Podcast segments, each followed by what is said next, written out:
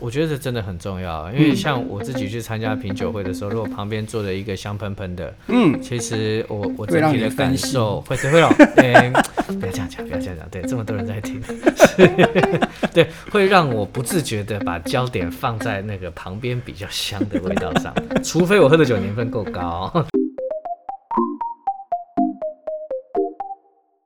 Hello，大家好，我是 Howard，我是学德夫，欢迎收听《酒徒徒之声之声哎呀，邱大，现在疫情搞得好多好多的活动都取消了。是，啊，对啊，哎，所以正式听我们 podcast 的时候，没不错是吗？没错没错对啊，你反正你先在家，对不对？哎，你最近有没有因为疫情的关系，因为大家都不能出门嘛？对。啊，那好像既然实体活动的那种品酒会没有办法参加，哎、嗯你有没有看到很多人现在都是线上，大家约着开聊天室喝酒？是啊，是啊，对啊，这也是一种办法，对是啊啊，哎，对可是就只能喝自己的酒了，是，嘿。你如果像以前那种品酒会的话，你就变成你一定要寄生婆过去了嘛，对不对？对啊。可是我看到蛮多朋友他们自己买酒，然后自己分装，然后自己几个好朋友，然后自己上来，然后在这那边也喝是着一个分享办，法，这也是一个办法其实蛮妙的、哎。是啊，是啊，嘿，可是就这是要有热心的酒友自己来办了。对不啊过讲到这个，就是因为现在疫情的关系，然后呢，很多的很多人呢，大家都在线上聚着喝酒，所以我们想借这个时候吼、嗯来陪大家聊一下，就是到底品酒会是什么？嗯，那为什么会选在疫情的时间聊？大家会想说，哎、奇怪嘞，疫情的时候我又不能参加，阿高阿公这被冲啥？疫情迟早会过去嘛，啊是对的，不对？没错。我们希望说，等到疫情一过去、一解封的时候呢，我们马上就可以投入，然后用一种诶、全新会啊的会啊心态会啊来参与这个活动。因为我相信啊，等到疫情一过后之后啊，会有好多好多的活动，忽然间如海浪一般，整个全部扑哎过来。因为酒商的行销预算必须没要错，花没掉错，。他们必须要花掉的，是的。所以呢，我们今天就来陪大家聊一聊，到底品酒会是怎么一回事。是，因为很多人哈，还有包括我以前一些朋友，还有甚至我自己啦，嗯都会跟我讲说，哎、h o w a r d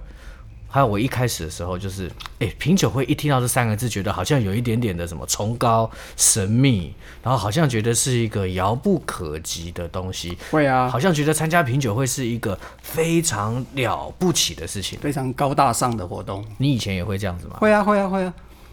我以前老实讲，我们我们那个年代有没有？就是大概十几年、十五年前那个时候，我刚刚开始认识威士忌的时候，老实讲没有什么品酒会啦。嗯，可是对我来讲的话，因为当时的品酒会大概都是社团办的啦，哦，就是一社个社团办。私下办的。啊所以对邱大，你的意思是说，在你开始喝酒的时候，酒商还没有开始办品酒会喽？就我所知，真的是没有。哦，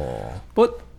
就算是社团私下办的话，要去参加品酒会，对一个刚入门的人来讲的话，还是非常的困难。对，因为老实讲，你你不知道到底你要保持着怎样的一种心理状态去，然后你也不知道在品酒会里面，你应该你连怎么去闻香、怎么去喝酒，都有点手足无措。哎、可是这样子听你讲起来啊，品酒会是一个有门槛，而且不是人人都可以参加的东西、哎人人都可以参加，可是他真的有一些心理门，我觉得真的是心理门槛必须要跨过去。哦，真的嘿啊。可是如果说我今天从数字上来讲好了，嗯好不好？其实你有算过吗？假设一个酒商有两个到三个品牌大使，嗯，算三个好了。假设一个酒商三个，我们算前五个酒商就十五个品牌大使。嗯，每一个品牌大使每一年大概都要讲两百五到三百场的品酒会。嗯，你看这样子算下来，台湾一年有多少场啊，品假酒设会、有三千场好了啦，是有三千场品酒会，再除以三百六十五天，平均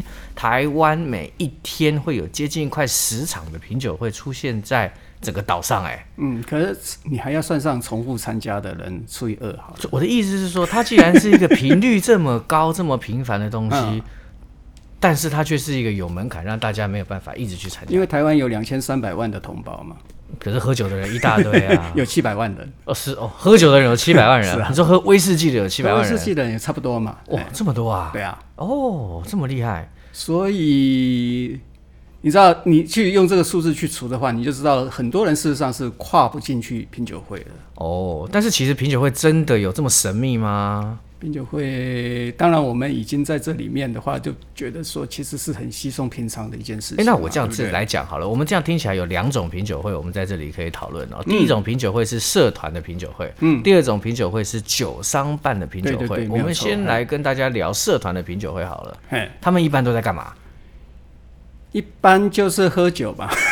就台湾有很多的 一般威士忌社团，对对对，啊然后这些威士忌社团其实他们就会呃。应该是他们是有周期性的在办很多品酒会，是然后来让有参加这些社团的人，嗯然后呢来参与这些品酒的活动，然后来了解一些有关于威士忌的主题。比如说好了，有人就去喝什么呃各家的苏格兰雪利桶啦，或者是有人就喝比如说已经倒掉的酒厂啦，诸如此类的品相。嗯，所以社团其实他们在做的事情会比较偏向于认识威士忌。然后跨很多很多的品牌跟钻研，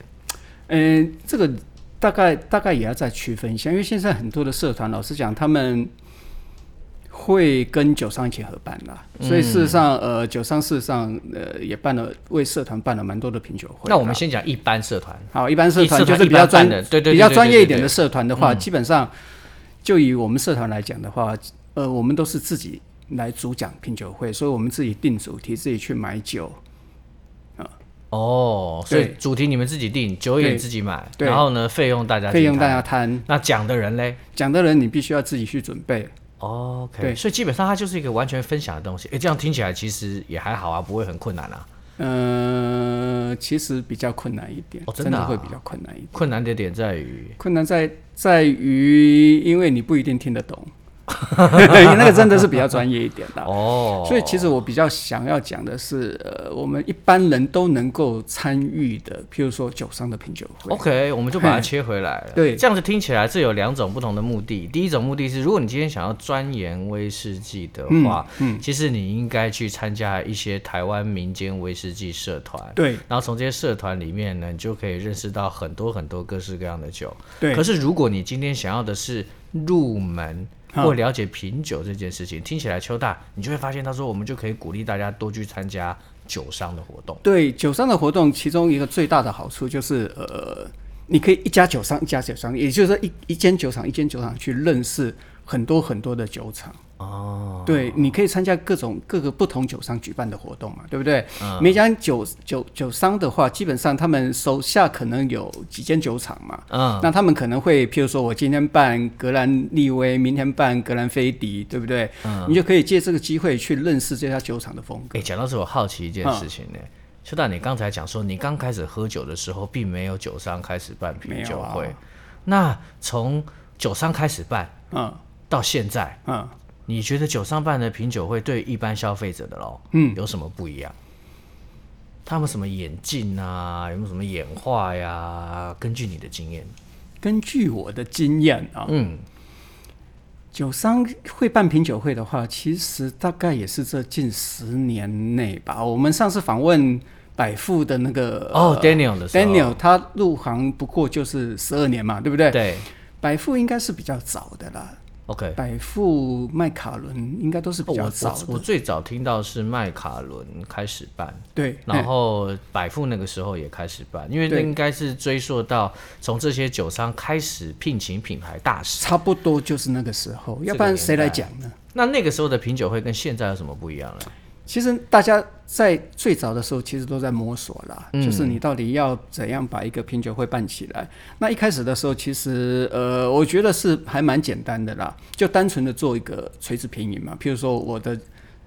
我这个品牌底下有哪些酒款，对不对？那我可能是从低年份喝到一些比较中高年份，哦，你这里就有一个小知识跑出来了。我们一般在讲垂直品饮的时候，嗯就是只说把一个品牌的酒，嗯，从低年份喝到高年份，嗯，或者是说一个品牌的酒，我们就专门只喝某个特殊品牌对对酒的对对酒对款来认识那个酒厂。我们这个对一般叫做垂直品饮。是，哦嗯， OK，嘿，所以当时大概是这种情况。那呃，也不会搞太多的各种花样啊什么之类的。因为在我开始参加品酒会的时候，我记得我人生当中参加的第一个酒商品酒会，嗯，就是在一家还蛮高级的那种餐饮会所，嗯，然后呢，进去里头的时候呢，有很多那种呃跟那个英国皇室有关系的一些装饰，然后呢，旁边还有那个古巴来的那个那个古雪茄卷烟师在旁边现场选雪茄给你抽。然后呢，还有威士忌大师在台上讲解这支威士忌到底有多厉害，嗯然后现场喝的呢又从基本款，然后又喝到很多高年份的酒，然后所以呢，整个下来那个体验啊，我是非常华丽，这是我人生当中的第一场品酒。可是你觉得这样子的话，对一个初学者来讲的话，你觉得不会有一些有一点点的心理压力吗？应该是会不会说，我那个时候参加这个品酒会的时候，我心里是没有压力的。嗯我第一个让我会觉得说，因为你是下面让我们家的 人呐、啊不是，可是我是觉得说，哇， 原来喝酒喝这么爽。哎第一个是这个，嗯然后第二个，哦，原来吃这么高级的餐厅可以不用钱。 我那时候去参加的时候是被邀请的啊，嘿我才知道说，哦，当然不是每个品酒会都不用钱，而且我讲真的，我觉得去参加品酒会哈，嗯我自己啦是觉得能付费要付费啊。啊，是啊，因没为有这些错啊东西都是酒商的成本啦、是啊没有错啊是我们嗯如果想要有很好的未来，有非常好的品酒会的这种这种体验的话，我觉得我觉得适当的给予是很重要的啦。对，好，讲过来继续讲。然后呢，我就我就觉得说，哦，原来喝酒这么爽，然后原来喝酒搭雪茄这么爽。然后后来我就开始呃，又去参加了什么雪茄馆的品酒会。嗯嗯哦，然后那个时候就整个人就是那个那个体验又大升级，你知嗯道吗？就是哦，原来喝酒跟我们平常在应酬时候的喝酒是完全不一样的。啊，然后就这样子，从这种类型的品酒会，然后参加到好像那个酒商哦，为了要让自己呃的品酒会跟别人不一样，嗯然后呢，为了吸引更多人来喝他们的酒，所以就开始出各式各样的招式就。互相拼场了嘛，对不有对？各式各样的方法来让大家认识他们家的酒款。啊呃，，啊我比如说有就是现场叫你手工打造一些东西的，然后呢啊边打造边喝酒的，嗯，然后呢还有就是呢找了很多这个高地勇士的，啊然后呢、哎找了很多的维京人的， 然后呢我记得还有那种就是呃带你用各式各样不同的体验来了解这支酒的。比如说，呃，眼睛看的，比如说耳朵听的，无感体无验，感体验，无感体验，嘿对嘿对嘿对对对对对。哎，所以呢，花招非常非常多，但是不外乎就是希望大家用不一样的方式来认识酒。其实酒除了喝之外，还有其他的的感觉方式。我觉哦得是所以这你样、刚刚讲到无感体验，我现在想到有一次，我觉得还蛮讶异的，那个、那个、那个整个场景有没有布置的非常你非这样常让我想到，就是你参加过最夸张的品酒会是什么？最夸张的啊、这你印象最深刻的啦，我讲嘿印象最深刻的，印象最深刻的啊、对，呃，印象最深刻应该是是讲到在那个哪边呢、那个是大直吧？在大直内湖直大直，哎、嗯，蓝色那一场，哦，蓝色那个是那个约翰走路办的品酒会，对对，Johnny Walker 的，对哎，他们是有那个消失的酒厂系列嘛，对不对？嗯他们一共有四款的系列，嗯，然后那个蓝色那一场的话，我为什么觉得那一场让我觉得非常的呃怎么讲印象深刻？主要就是因为最后面的统计，就是大概一共参加的人大概有一千多个人，哦，OK，一千多个人，嘿。然后最后面的话，真正你知道，最后面他才跟我们讲说，呃，这个你们其实喝的酒其实都是一样的嘛，对对不对？可是我们在之前的话，因为有搭菜，有各种不同的布景，各种不同的道具，让我们以为说我们喝的酒就是前面开始喝的那四支酒，就是那个消失的那四支酒款调出来的 Johnny Walker。哦，你的意思是说那场品酒会，它在整个设计的时候，嗯原本给我们喝的酒款，大家会认知上面是喝不一样的酒。，对，会把你整个误导，因为你知道，对于那家酒商叫蒂亚吉欧嘛，嗯对不对？他之前做了很多的那个无感体验，可他一开始就跟你讲，我们现在就是要做无感体验，嗯，嘿，所以你进去的时候，你就去尽量用你的所有的感官去感受，其实我不敢说，我不敢用误导两个字，哎嘿，我觉得我我反过来讲好了，就是说，呃，其实他从头到尾他就跟你讲说，我要来介绍这几家呃对已经消失的酒厂，是然后你用这支酒，然后呢，它会加上一些呃桥段的设计，嗯然后来让你认识这个酒厂的风味。那他明明就是想要先误导你嘛，对不对？不过我我我我那其实你讲到这个，也让我觉得品酒会印象很深刻哎啊。很深刻的地方在于说，我记得他要讲到一个在岛屿的消失的酒厂，嗯，然后呢，他就呢，好像现场就有那种海浪打上来哗的那种感诶，觉，哎它还有吹出那个那个烟雾嘛？对，会有那个烟雾啊，对啊，然后对啊，所以会有那些你那闻了种那个烟雾之后啊，你再去喝那个酒，跟哎你没有那个烟雾再喝那个酒，你会发现到 p o 那 e 个 l l e n 味道是那一次是 p o e l l e 不 n 一样的。对，然后你就觉得，诶，你酒酒里面的那种那种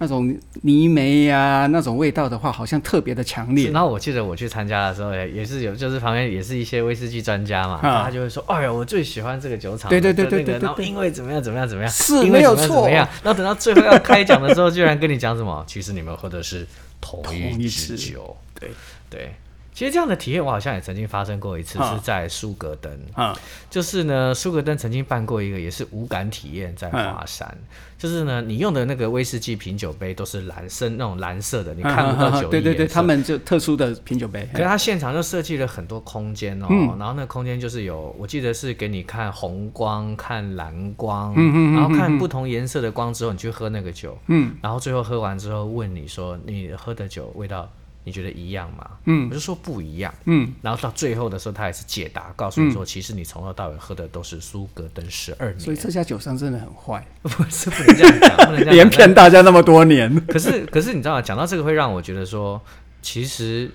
嗯，这你到底怎么样去判断一支酒好喝跟不好喝啊？嗯，因为其实你的感官无无时无刻都在受到影响啊。是没有错，所没以有其错哎实我以前会觉得这些东西是不是行销手法，但是我后来觉得不是的原因，是因为其实这些东西真的会影响你喝酒的感觉。确实啊，因为我们譬如说，我们现在是早上喝，对，你跟下午喝跟晚上喝，味道不一样、啊大概就不一样啦。对啊，还有就是啊，我以前因为我我都有在帮一些酒商讲品酒会嘛，嗯然后有的时候在台中，有时候在高雄，有时候在台北。嗯，可是呢，喝的都是一系一样的一系列的酒款哦，可是因为餐厅不一样，哦，嗯是然啊，后没有餐厅错啊不一样的时候，呢，现场的温度湿度不一样，以至于呢那个酒的风味就会有落对差。参加人也会不一样啊，对不对？其实很多因素在、对啊在影响，这真的是无感啦，真的是无感啦。是啊，嗯是啊。然后我记得还有什么？我记得我还有参加过一场很深刻的品酒会，是那个三得利的。嗯，那时候 Hibiki 响，啊 OK，想嗯那时候他们换了那个首席调酒师嘛，福福宇宇生生二二先生是第一次到台湾来嗯吧，哼，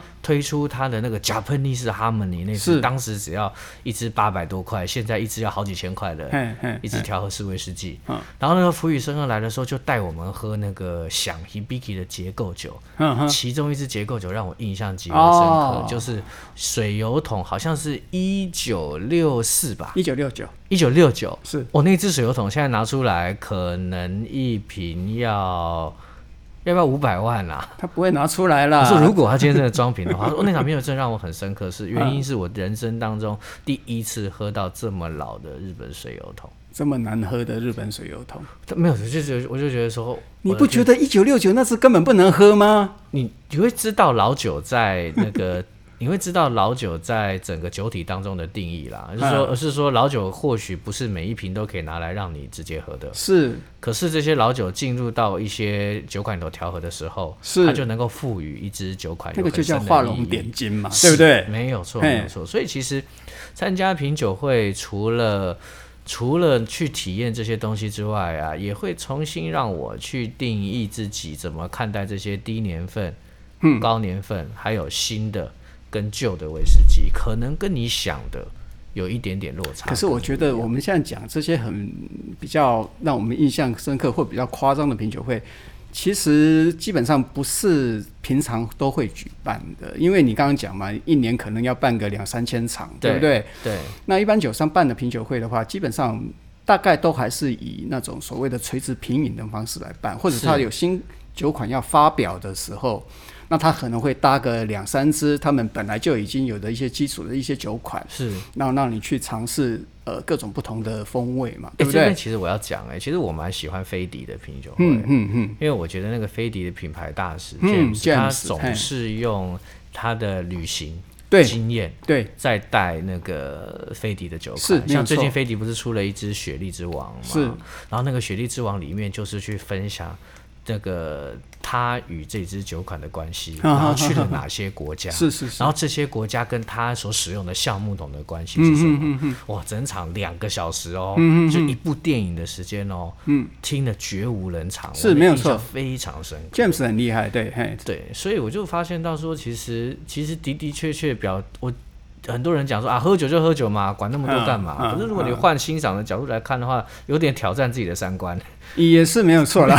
对啊， 你会发颠现到覆你说的三 观是对不是，，完全是颠覆它， 因为你会发现到说，哦，原来用这样的方式也可以表达一支酒，那嘿喝酒有什么不可能的事情可以发生的？其实我是觉得真的还蛮棒的。啊哎、那讲到这边啊，参加品酒会有没有什么特别要注意的地方啊？还是有啦，还是有啦。我是觉得一些基本的一些必须要注意的地方，一定要注意。譬如说，喝酒不开车，开车不喝酒，对不对？啊，你讲到这就让我想到，我记得那时候我在参加品酒会的时候，嗯有一个威士忌达人就讲了一句话，他说、喝品参加品酒会有三个不，哦，第一个哎不当然是不开车，是他说没有什么事情比这更重要，是因为你嘿永远不知道你在品酒会的时候你会喝保多护少自己酒也保护别人，就像我们现在戴着口罩讲话一样。是的，没错，没错，没错。 哎、真的耶，你参对加啊品酒会不开车，讲真的，你喝一滴都不要开。是，所以呢，就乖乖的，因为保护自己也保护别人啊，几乎喝这个是是最重要的嘿。再来第二条，不空腹，不空腹，为什么不空腹？因因为你如果空腹喝酒，嗯，跟你不空腹喝酒，你的身体对于酒精的吸收是不一样的，哦所以空腹很有容可忍能让你会比较容易醉。那至于哦 OK 为什么，我想我们等到之后讨论酒精如何影响身体的时候，我们再来讲。 OK，哎、嘿但是邱大，我想问你，哎，哎，那个你每次参加品酒会都会先吃东西吗？呃，基本上都会啊，因为我们参加品酒会，基本上嗯中间不会供餐的，所以一定要吃饱过去啊。我基本上我每次也都会吃，就算去讲餐会或是参加餐酒会，我也还是都会吃嗯，因为很多餐酒会在设计流程的时候都是先喝酒才吃东西。那你主持的时候你不能吃嘛，对不对？你当然要吃啊。哦，对，可是我说我去参加一般饮酒会的时候，哦，OK，OK，我我嘿就算参加餐酒会，我也还是会先吃，因为你一定是先喝酒才吃东西，是没有错，嘿，所以那个时候其实其实我觉得要让身体维持在一个比较相对于清醒的状态的话，还有我觉得维护身体健康，还是都先垫一点点。这让我想会会起比我较好早年的时候，我去参加一些品酒会，有没有？因为吃完午餐再过去，我们大概大概都是下午举办嘛。嗯，对，吃完午餐再过去，然后我会特别的注意去清洁我的口腔。哦，为什么？对，因为我们希望把食物的味道、残留的味道有没有带到品酒会去，然后影响到酒的风味。如果是参加社团研究型的品酒会，我倒认为这个还蛮重要的。是，嗯，是啊，真的要把自己的味蕾弄干净，你才会对对对应该没有不是想错弄干净啦，就是呃，起码让你的味蕾上面不要残留其不他要影东西响的嘛风味，就不会影响喝对到啊这个酒真实的味道。嗯那第三个步，第三，个步是什么？第三个步是不擦香水。其实应该是不要带一些气味，外界的一些气味，不是酒的气味，带到品酒会上。是，没错啊对没错，嘿这样讲会更精准。对对然后呢，对对这个气味会包含蛮多东西的，是包含第一个头发的味道，嗯，然后再来是身体香水的味啊道，因为你这些味道都会跟酒的味道混在一起，而影响。其实还有一个味道，你知道吗？烟味，啊、因为影响也很大。烟味影响非常大，因为有一些老烟枪有没有？其实他自己感觉不到，可是你旁边如果坐一个你根本不抽烟的人，有没有？嗯，你会完全被他的身上带的那个烟味所影响。可是这真的很难呢，因为这样等于是剥夺这 个抽烟的人来参加品酒会的权利啊。其实我觉得这是一种互相的尊重啦。嗯，你不希望影响到别人嘛，对不对？那你就尽量，譬如说，呃，换个比较干净的衣服啊，或者什么之类的。我觉得这个是这对啦是一些起基本码的礼仪起码啦。来参加之前，把身上的味道给整理一下。对对对，没有错哎嗯对。啊，其实嘿真的，我觉得这真的很重要，因为像我自己去参加品酒会的时候，如果旁边坐着一个香喷喷的，嗯，其实我我整会让体你的分感心受会会 让，嗯，不要这样讲，不要这样讲，对，这么多人在听， 对，会让我不自觉的把焦点放在那个旁边比较香的味道 上，除非我喝的酒年份够高， 对，那个香气才能够把旁边的这个味道给盖掉。对那我觉得这真的蛮重要的嘿。其实除了这三点之外啦，这三个不以外，还有其他东西要注意嘛？比如说啊像参加之前呢、诶、不要吃味道太重的食物啦。这是一定要的啦。因对为我觉得每次不知道怎么讲，像参加餐酒会有没有？嗯只要一上餐的时候，我觉得那个整个味道就全部改变掉了，哦是香啊气，上面完全改变掉了但。这也是餐酒搭美妙的地方。啊是我不是说它不好，我只是说你就不能感受到酒本身它原来的风味了。哦是啊，是嘿啊。当然还有一点很重要，最最最重要的就是你要理性饮酒。哦，那当然啦，没对错，你嘿理性饮酒，你才能够好好享受整个品酒会的流程。是是嘿，好，那最后我们要来跟大家聊一件事情，就是那既我要然怎么对我要怎么报名参加？对我要怎么帮你们聊？既然 Howard 邱大，你们两个说台湾有一年有数千场的品酒会在，嗯啊，奇怪，我怎么都不知道它办在哪哎、里、我也不知道哎、 哎、可是你知道吗？现在资讯真的很发达嘿，所以其实有些地方提供给大家参考。第一个活动通 RQ Pass，嗯，你去 RQ Pass 上面，你就可以看到，现在有越来越多的威士忌品牌，他们都会把自己的活动借由 RQ Pass 平台去发布，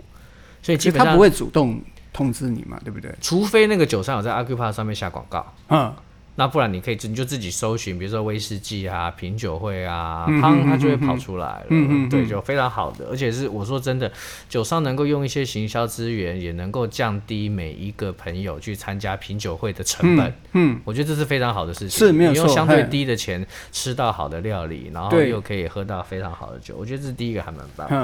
然后第二个就是你可以去，比如说脸书啊，或者是 IG 啊，嗯，或者是呃其他的社群平台上面什么、什么 LINE 官方账号啊，去加入那些酒商跟品牌的这些社群平台，嗯哼，你就会他们就会主动的把一些品酒会的资讯告诉你，嗯哼就像我们刚才前面讲的，其实你真的要入门一支酒，参加社团是个办法，嗯，可是其实从品牌认识酒是更容易入门的方式，对，没有错，哎、没错，然后再来就是，我觉得啦，现在台湾的酒展实在是太多了，酒展确实是蛮多的，酒展都对会有一些什么哎讲堂啊，是没错，这哎、些讲堂啊，你比如说这个讲这个九读之书的讲堂啦， 对啊，就是都还是会带一些酒嘛，对不对？是啊，没有错啊，哎、是啊，所以我就觉得说，其实你去参加酒展的时候，也不要忘了留意一下他们的讲堂，啊而且酒酒展本身，我记得以前的酒展有没有常常会邀一些大师来嘛，对不嗯对？那既然邀请的大师来，国外的大师来，就不会浪费他们。所以除了酒展本身之外，周边还会有一些品酒会。嗯，哎是没错，而且听听那些大师讲，其实那个风味，那个不是风味啦，那个风格，还有就是嘿我嘿们看看到底原产地好了嘿，的国家的人，他们如何来是解释这些没错酒，其实没都是错不一样的体验嘿。然后最后一个，我觉得如果你要永续性的，而且甚至是想要提升自己对威士忌的理解，你一定要参加威士忌社团。而且台湾的威士忌社团现在由北到南，嗯，都还蛮多的。哦，超级多的，对啊，嘿，像比如说，如果你想要呃真的很用心去钻研的话，你就去参加这个单一麦芽威士忌哎 PE 那个研究因为社那但是他已经进不去了哈，连我自己都没有办法，连 我自己都没有办法成对，为那个除 单外一麦好芽了。品酒社的会员。对，然后比如说新竹有马可波罗啊，是啊比如说宜兰有那个威老啊，哎，围然绕后台中有哎葛登费学啊，那些，是然后还有专门给女生喝威士忌的社团，我觉得大哦家，对对对对，对上网看一，下，其实呢就有蛮多这样的资讯，然后我觉得可以去认识一下，然后你就发现到说，其实台湾有非常多的品酒会可以去。嘿而且这些社团有没有？其实他们是很乐于去分享他们的知识的。嗯我对我觉得这一点是很重要的。嘿 OK，都是一些比较热心的一些酒友，有没有？他们非常主动的、非常热心的提供这些各种各种的方式，让你去认识威士忌。而且在里头它会自动创造一个分享的环境。哦，是没有这错种，分享的环境，你可以听到不同的人对于同一支酒的感觉。哦其实对自己对于威士忌品饮的实力，就是在借由自己分享跟别人分享的时候，不断的在提升哎。嗯，是啊，讲到这边，我们今天要分享什么酒？我们今天就来喝那支让我们大家都猜错的，那只约 Johnny 翰走路 Johnny Walker 蓝牌， 蓝牌有一个系列叫做鬼系列，是而这鬼系列呢，就是用蒂亚吉欧旗下二十七点五间酒厂，就是以外的四间已经关门的，二已十七点经五绝间。等一版下，等一下，的。二十七点五间是什么？蒂亚吉欧有二十七点五间，不是二十九间吗？没有吧？哎，已经变二十九了吗？它本来是有二十八间，其中啊二十八间，因为有一间有一半是别人的，所以我啊，不是你讲的是谷古物威士，忌，对不对？就全部就全部。那么，对那这样子的话，应该算起来应该是三十点五间。好，反正就是拥有这个最多威士忌酒厂的啦， 哈，就是就是拥有最多威士忌酒厂的集团呢，他们底下有一支全世界卖最好的调制威士忌——约翰走路蓝牌有个鬼系列，嗯，而这个鬼系列呢，它里面呢有四款，而这四款呢都分别用已经关门的绝版酒厂的酒作为。作为其中的基酒，然后来发展它的风味。我们就是在那场蓝色的品酒会当中去喝到这几款酒的。嗯，那我们今天要喝的呢是里面其中一支，它是用 Glenroy Glenroy Royal Glenroy Royal 对 Royal 酒厂的为这个已经这个他们叫它什么？叫它我记得叫做火凤凰，啊这有个凤凰在上面，你知道吗？啊，对啊，为什么它要叫火凤凰？你去看它的瓶子上面其实是有一个是有一个凤凰在上面的，非常好玩的一支酒厂。哦，而且我觉得它这个系列有一个最特别的地方，就是拜托买回家之后，不要急着喝完之后就评论这支酒到底好不好，嗯，因为它你多给它一点时间，一个月、两个月、三个月的时间，你会发现到说，原本那个已经关门酒厂的风味在里头会越来越显著。所以在这支酒里面，我找到非常漂亮、轻盈的花香、果香在里头。我觉得它的果香味非常的丰富，有没有？丰富非常的华美，哎而且它那个华美的感觉，好像已经跟我过去这种刚开始喝到这支酒的风味有非常大跟的蓝牌不不一一样啊。哦，跟蓝牌是截然不同的东西。 所以各位，你们当你们看到方方蓝瓶的时候，要特别留意那个方方蓝瓶是什么，因为其实 Johnny Walker 蓝牌有非常多不同的品相，这些品相都是用不同的方式去调和，不同酒厂去调和。你在里面，你可以认识到很多不同威士忌的风味。它喝下去的时候，那个油脂非常的丰富，然后那种各种不同的果味，时常就从嘴巴里面爆发出来。嗯，非常漂亮。第一口吃下去就好像你咬那个水果一样，嗯然后很多果香爆出来。它把木质味拉得蛮后头的，现在的状态。木质味现在出来了，我觉得一开始的时候有那种类似水蜜桃的那种哦，感有觉有水蜜桃的感觉对啊。嘿我反而特别留意，就是说，当那个水果味道过了以后，油脂感伴着木质味一起，嗯，出现在嘴中。嗯，哎、其实像这样的层次喝起来，我每次都会问自己，哎，就是谁说调和式威士忌就一定比较不好喝？其实并没有这个这个。这样的一个一个想法在里头，有时候调和式威士忌就是因为它有调和，有首席调酒师在里面，用了好多酒厂的风味在里头，所以它其实可以相对做得更精彩。确实没有错。调和嗯式威士忌在台湾的进口量好像已经越来越多了嘛。是，这是我们呃接下来要继续跟大家讨论的主 题，所以我们这集的品酒会呢，我们就先讲到这边，然后哎呢，我们接下来就会开始继续跟大家聊更多过去你认为的威士忌世界，或许与你想的有一点点不一样。嗯我是浩尔，我是觉得夫。我们下次见，拜拜拜